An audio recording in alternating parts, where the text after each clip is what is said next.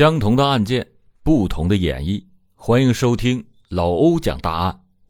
今天我给大家讲一起比较离奇的案件。在武侠小说中，经常有采花大盗的身影，他们飞檐走壁，专挑待字闺中的女子下手，以满足自己的私欲。这些小说都是来源于生活，又高于生活。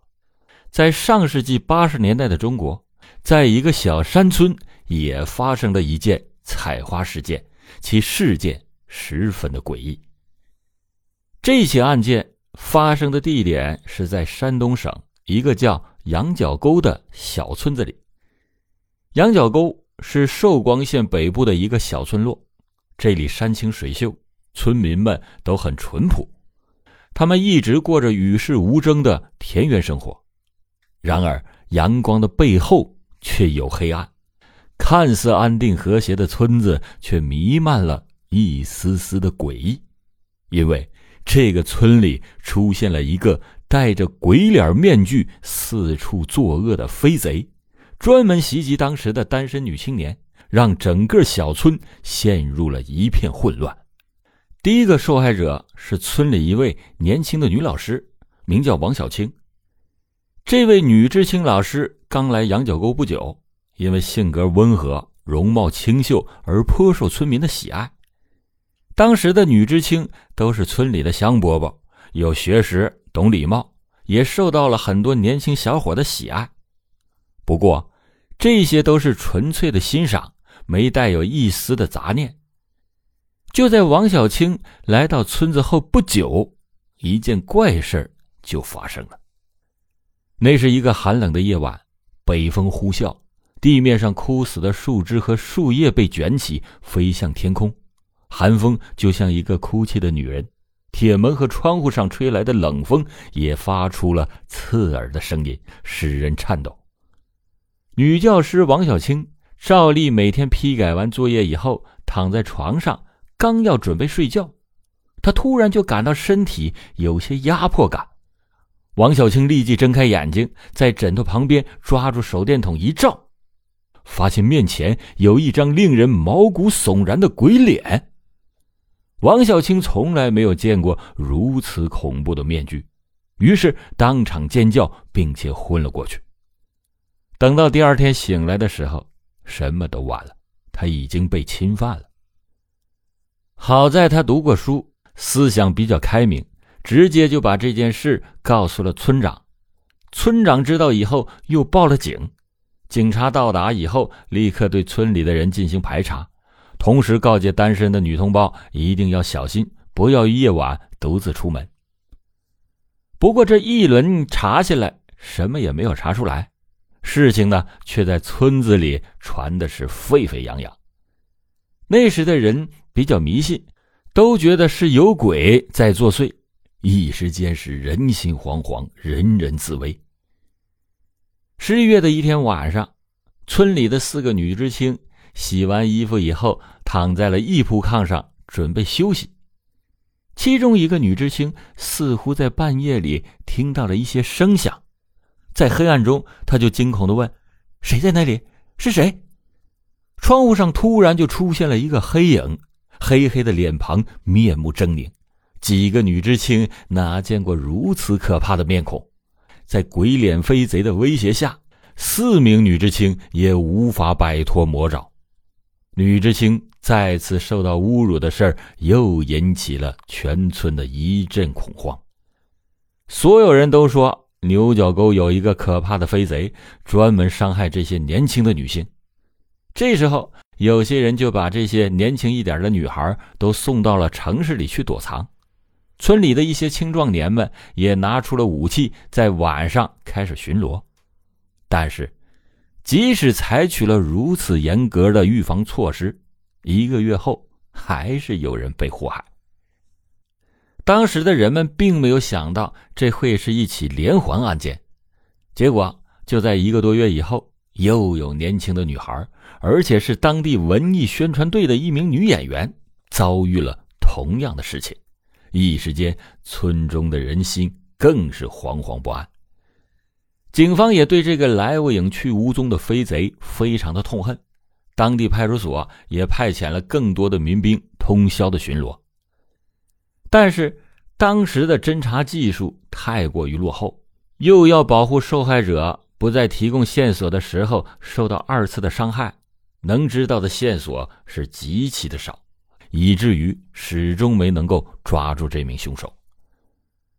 时间就这样一点一点的过去，在短短的三年之内，不断的有女青年受到迫害，少说也有十几人了。犯罪的手法都一致，都是对这些落单的年轻女孩下手，都戴着诡异的面具。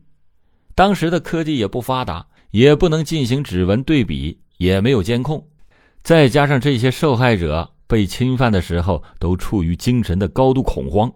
导致证词含糊不清，只能对犯罪者的外在条件有个大概的推测，说是一个有些瘦弱、个子中等的小伙子。仅凭这些，无疑是大海捞针，案情陷入到了困境。此时，飞贼似乎也已经意识到了危险，这之后没有再犯下任何的罪行，飞贼从此下落不明。他从不留下任何的线索，联防队员们拉网似的搜捕了一两年，折腾的也是精疲力尽，可是也没有一点的收获。但是这种情况必须得解决，否则将无法向被侮辱的妇女以及其家人解释。此外，这个飞贼非常的猖狂，如果不抓捕他，他还是会出来再作恶的。正当案件的处理人员准备扩大搜索的范围，并前往附近的县进行调查并收集证据的时候，突然就有人向该案件的处理人员发送了一封匿名信。事情的转机，也就是来自这封匿名举报信。这封信举报羊角沟村民齐增民就是那个到处祸害人的采花贼。不管这封信的指控是真是假，这好歹也有了一点线索。于是，公安部门立马来到了羊角沟，逮捕了齐增民。然而，令公安人员大吃一惊的是，文质彬彬的青年竟然就是那个飞贼。听村民说，他平时不爱说话，说话也是轻声细语，而且性情比较温和。实在是和那个暴力强占女性的采花贼沾不上一点的边儿。这个齐增民，你看他看上去好像很虚弱，但是他却非常的健康。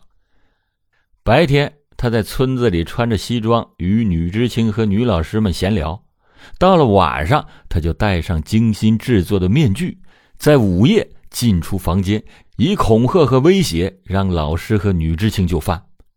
而且这个人的动作非常的敏捷，村里的篱笆、小院子还有窗台，他可以轻松的跳过去。每次犯罪都不会留下任何的痕迹。在随后的审讯中，面对警方的质问，齐增民却是供认不讳，而且是一反常态，变得有些偏执和神经质。后来通过对齐增民的精神检查，发现 他确实不正常。是一个精神分裂症患者，还带点反社会的人格，因此隐藏的很深。果然就应了那句话：“知人知面不知心。”虽然是神经病，但还是要为自己犯下的罪行负责。不久之后，齐增民被处以死刑，立即执行。那一年他才刚刚满二十岁。令人更惊异的是，在齐增明被行刑之后。他的姐姐齐玉敏在不久之后选择了自杀，只留下了悲痛而年迈的齐家父母。原来，这封匿名信就是他的姐姐齐玉敏写的，他也是鬼面飞贼犯罪的受害者之一。他一直不知道自己身边藏着一个恶魔，一开始他并不知道弟弟就是飞贼，也不敢报案。就这样隐瞒了下来。直到有一天，他收拾弟弟房间的时候，无意中发现了弟弟床下那个熟悉的鬼面具，他才恍然明白了所有的真相。他意识到了事情的严重性，然而他不敢相信这个事实，但为了让更多的女孩子不再受到伤害，他最后毅然的选择了举报。亲弟弟竟然是侵害自己和同村女子的凶手，这个打击对齐玉敏来说实在是太大了。在弟弟被枪决以后，他一方面痛恨于他，另一方面因为举报了亲弟弟而愧疚不已。最终，在两种情感的拉扯之下，选择自杀来结束了这一切。在齐增明死以后，齐玉民也随之而去。他无法接受这个残忍的事实，一直备受折磨。如今也算是获得了解脱。可怜他们的父母，一夜之间白发人送了黑发人，还要忍受邻里的异样目光。但不得不说。虽然齐增民罪有应得，可是那些被侵犯的女青年却留下了一辈子的阴影，他们的人生又该如何的走下去呢？